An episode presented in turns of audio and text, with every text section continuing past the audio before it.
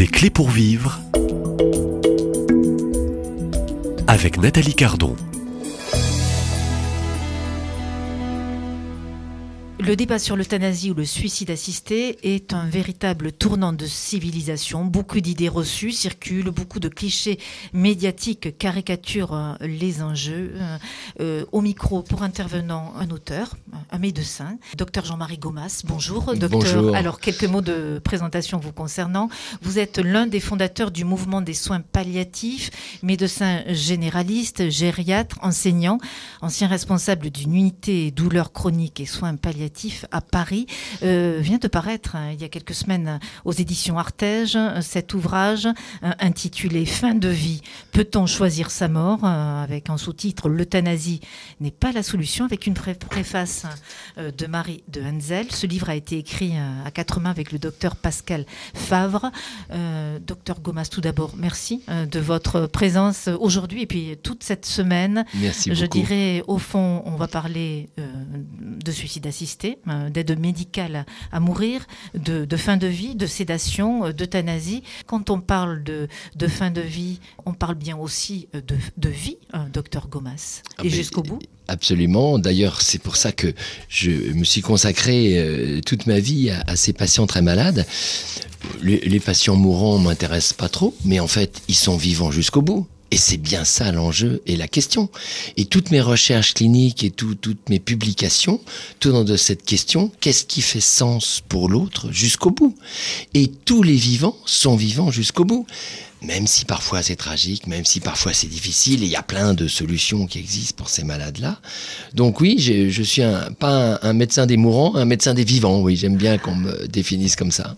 Alors c'est un peu ainsi que je vais, je dirais, vous laisser au fur, au fur et à mesure un peu la parole. Donc euh, cet ouvrage que je conseille, donc euh, chers auditeurs de nos radios chrétiennes, je vous invite euh, dans ces temps de confusion, de troubles dans le monde et puis dans notre société, à euh, vraiment lire ce, livre, euh, Fin de vie, peut-on choisir sa mort? Euh, Très vite, hein, dès les premières pages, je dirais, vous redonnez, et vous nous direz pourquoi, la définition de tous les mots qu'on entend aujourd'hui, je dirais dans la plupart des médias. Donc on parle d'euthanasie, on parle d'aide médicale à mourir, de suicide assisté, de sédation, de soins palliatifs, voilà. Et c'est l'objet de cette série. Alors la définition de chaque mot est importante important pour, je dirais, euh, la compréhension de cette fin de vie et bien choisir cette fin de vie. Oui, parce qu'en fait, euh, en 2021, lorsqu'il y a eu un projet euh, proposition de loi qui est arrivé devant l'Assemblée nationale, j'ai fait partie de, des personnes ressources qui ont donné des fiches aux députés, répondu aux ministres qui nous posaient des questions, etc. Et, et on s'est aperçu à quel point les journalistes, les hommes politiques étaient dans une méconnaissance et une confusion euh, assez vertigineuse. Par exemple, l'euthanasie, ça n'a rien à voir avec le suicide assisté, et beaucoup de gens faisaient la confusion. On s'est aperçu que pour beaucoup de médias, euh, très impressionnés par leur histoire personnelle, on y reviendra sûrement, l'agonie c'était forcément une horreur, et la fin de vie c'était scandaleuse. Alors déjà, première bonne nouvelle pour nos auditeurs. Euh, c'est une bonne et une mauvaise nouvelle, je ne sais pas, vous allez voir.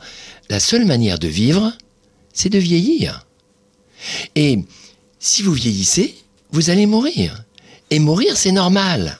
Alors déjà, rien que de dire ça à certains médias, ils ont des plaques d'eczéma parce que parce que ils ont peur de la mort. Ils ont pour eux, ils fantasment leur fin de vie comme obligatoirement abominable, douloureuse, scandaleuse, inéluctable, impossible. Eh bien, voilà une bonne nouvelle, nous sommes des humains. Euh, des humains qui allons mourir un jour et en mourant un jour, acceptons cette finitude. D'ailleurs, c'est la plus belle définition des soins palliatifs. On va commencer par les soins palliatifs. Oui, oui, ça, ça, vous connaît. Ah, avant, de passer toute votre vie, hein. la plus belle définition des soins palliatifs, c'est accepter sa finitude. Et donc, oui, euh, faire en sorte que la douleur soit le mieux contrôlée possible, la souffrance le mieux contrôlée possible. C'est-à-dire, en fait, les soins palliatifs, c'est confort, et communication. La meilleure confort possible pour ce corps abîmé parce qu'il est malade, et la meilleure communication possible, la plus optimale, si elle existe encore, parce que certains malades, très peu, ne, communiquent plus à leur fin de vie. Il faut savoir tout de suite, d'ailleurs, pour rassurer nos auditeurs, que les deux tiers de ceux qui nous écoutent mourront un jour, ça c'est sûr, mais ils mourront en parlant, en mangeant et en buvant lors de la dernière semaine de leur vie. Il faut arrêter de faire croire aux 67 millions de Français qui vont tous mourir dans le coma en hurlant de douleur. C'est faux. C'est évidemment, il faut être entouré par des médecins et des équipes soignantes compétentes. Mais les deux tiers des malades, sur des très grandes séries, on a montré que les deux tiers des malades parlent, mangent et boivent lors de leur dernière semaine de vie. Il y a finalement peu de patients qui sont dans le coma ou peu de patients qui ne sont plus capables de boire un verre. Alors pour, pour nos chers auditeurs qui vous écoutent, hein, car le cœur de la série, vous l'avez bien compris, on parle de mort, de fin de vie, mais au, fond, dans cette fin de vie, il y a la vie jusqu'au bout. Euh, vous, fondateur, je dirais, dans, les débuts en France de euh, ces centres de soins palliatifs, il y a aussi, euh, je dirais, plus de 30 ans d'expérience. Alors qu'est-ce que, pour rassurer, je dirais, euh, rester bienveillant pour accompagner l'auditeur, Hein, qui écoute la parole d'un médecin expérimenté sur le sujet de cette fin de vie, fin de vie jusqu'au bout. Hein, voilà. Euh, quelles sont vos plus belles expériences pour dédramatiser et bien comprendre ce que sont euh, ces soins palliatifs? Ah bah, je pourrais euh, raconter les, premiers patients que j'ai vus quand j'étais jeune médecin généraliste, les premiers patients que j'ai vus en garde et qui ont sûrement été déterminants euh, dans ma carrière et dans mon engagement, parce que les premiers malades que j'ai vus dimanche de garde, Paris, 20e arrondissement, c'était des malades délaissés, sans antidouleur, qui hurlaient de douleur en fin de vie, à domicile, de maladies cancéreuses notamment. Ça a été un choc pour moi, moi qui sortais d'un grand hôpital parisien, qui avait été formé à l'excellence de la technique et de la science, de voir à quel point les malades étaient délaissés. Ça a été un grand choc et sûrement une des raisons pour lesquelles je me suis investi en gériatrie, en traitement de la douleur, parce qu'il y avait une vraie demande, un vrai besoin à prendre en compte les douleurs du sujet malade. Je suis désolé, mais euh, la, technique moderne a trop souvent, et le fait encore trop souvent, négligé le malade. Euh, on soigne des malades, pas des chiffres. On soigne un sujet, pas un objet de soin. Et, et ça, cette dimension fondamentale, singulière, unique de chacun de nous comme sujet, ça a été ma première grande leçon de médecine générale. Quand je me suis installé comme médecin généraliste, avant de devenir spécialiste hospitalier, euh, en tant que médecin généraliste, j'étais au ras, au ras de la souffrance, au ras de la simplicité des gens que j'allais voir chez eux. Les visites à domicile, ça a été un très très grand moment dans ma vie. J'ai fait 18 000 visites à domicile avant Donc une, une école de la vie. Une école de la vie, une école de l'humilité, une école de la souffrance. Mais en même temps, une exigence de s'occuper de ces gens-là et de pas les mépriser. Moi, j'avais été, j'avais vu des grands professeurs ne pas rentrer dans la chambre des mourants quand ils faisaient la visite parce qu'il n'y avait plus rien à faire. C'est-à-dire que c'est des malades qui étaient négligés, qui, qui n'existaient plus déjà alors qu'ils étaient vivants. Mais on ne se traitait pas assez leurs symptômes. J'ai vu des malades hurler de douleur quand j'étais jeune étudiant je me suis dit, c'est pas possible que la médecine moderne ne puisse pas faire mieux. Et donc, ça a été, ça a été vraiment une exigence pour moi dès le début de ma carrière de m'occuper de ces symptômes pour respecter l'autre. Tout le monde n'était pas euh, sensible vous à ça. êtes en fait dans, cette éthique de la dignité, euh, de, l'humain jusqu'au bout Oui, alors la dignité, c'est un mot très galvaudé. Hein. La dignité moderne, c'est souvent performance, mm, mm. statut, euh, richesse, clinquant, apparence et réseaux asociaux. non, la, la dignité, c'est profondément ce qui est en nous, ce qui nous fait humains. Et personne ne peut nous l'enlever.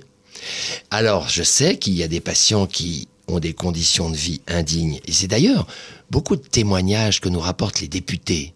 Parce que quand j'ai travaillé avec les députés en 2021-2022, il y en a beaucoup qui m'ont dit on reçoit des mails de nos électeurs qui disent que leur père est mort en hurlant, euh, leur sœur euh, se tordait de douleur, euh, c'est inadmissible, donc je suis pour l'euthanasie. Ce raccourci, on l'entend souvent. Et je suis bien d'accord que c'est scandaleux de ne pas traiter la douleur de l'autre. Il faut exiger que la douleur de vos proches soit bien prise en compte. Et je vous donne une clé réglementaire. Et on se retrouve demain euh, à la même heure ici Sachez tous, euh, chers auditeurs, que l'article 60 du Code de déontologie oblige le médecin à qui vous faites la demande d'aller demander consultation à un confrère pour avoir un meilleur avis ou un avis complémentaire. L'article 60 du Code de déontologie. Aucun médecin ne peut refuser d'appeler un autre confrère si vous en faites la demande. J'ai eu beaucoup de succès avec ça parce que je l'ai déjà dit sur les ondes dans d'autres émissions, donc euh, il y a beaucoup d'appels au standard après. Et retenez bien ce chiffre, l'article 60 du Code de déontologie oblige le médecin à appeler un confrère pour un travail interdisciplinaire. Donc, euh, on a entendu, et c'est ainsi. Euh, donc, on peut méditer et retenir. Pour vous retrouver, docteur euh, Jean-Marie Gomas, donc je rappelle que vous êtes un des fondateurs du mouvement des soins palliatifs, hein, que vous avez aussi, je dirais, plus de 30 ans d'expérience dans cet accompagnement de vie, hein, en fin de vie. un livre est paru et j'invite, je, vous invite, chers lecteurs, à, à vraiment découvrir ce livre, Fin de vie, peut-on choisir sa mort, avec une préface de Marie de Henzel, l'euthanasie n'est pas la solution. Euh, paru aux éditions Artege. À demain, même lieu, même heure, et merci.